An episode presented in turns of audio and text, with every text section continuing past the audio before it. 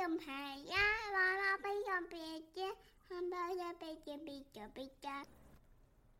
长刺的我，接纳肯定高敏感特质的自己。我有刺，可是我放松的时候不刺啊。我喜欢生活中微小的东西，其他人都没听见、没看见的东西。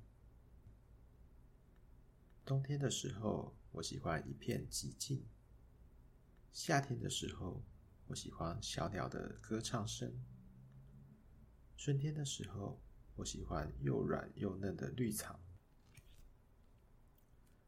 秋天的时候，只要我小心一点，就不会被落果的硬壳刺伤。但有时候，我会感到压力，而有点喘不过气。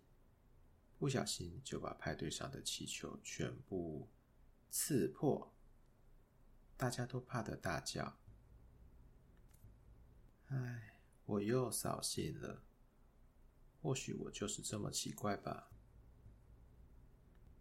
任何人、任何东西都会被我刺，不管是光屁股或是软皮毛都一样。就连我的朋友。在毫无防备的情况下被我刺。小猪没有呼噜桥，小鹿没有发脾气，小熊没有不高兴。可是，我还是羞愧的不得了。我还是离大家远一点好了。唉，如果我的皮毛……能蓬松柔软，该有多好！我还想要像石头一样坚强的心。这么一来，你就不会这么刺，可是也不再是一只刺猬了。啊，乌龟先生，我有的时候也会想要逃跑。世界太忙乱、太吵闹、太匆忙的时候。我就会缩回舒服的黑暗，躲一会儿。虽然乌龟的壳和刺猬的刺外在的触感很不一样，但是我们藏在底下的内在都很善良和柔软，这点我很确定。刺猬，你回来了！派对没有你算什么派对？我带了一些零食串和蛋糕。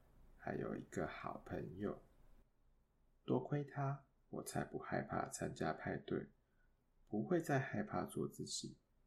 如果一下子发生太多事，我卷缩成一团球的时候，别被吓着喽。乌龟的壳和刺猬的刺，其实一点都不奇怪。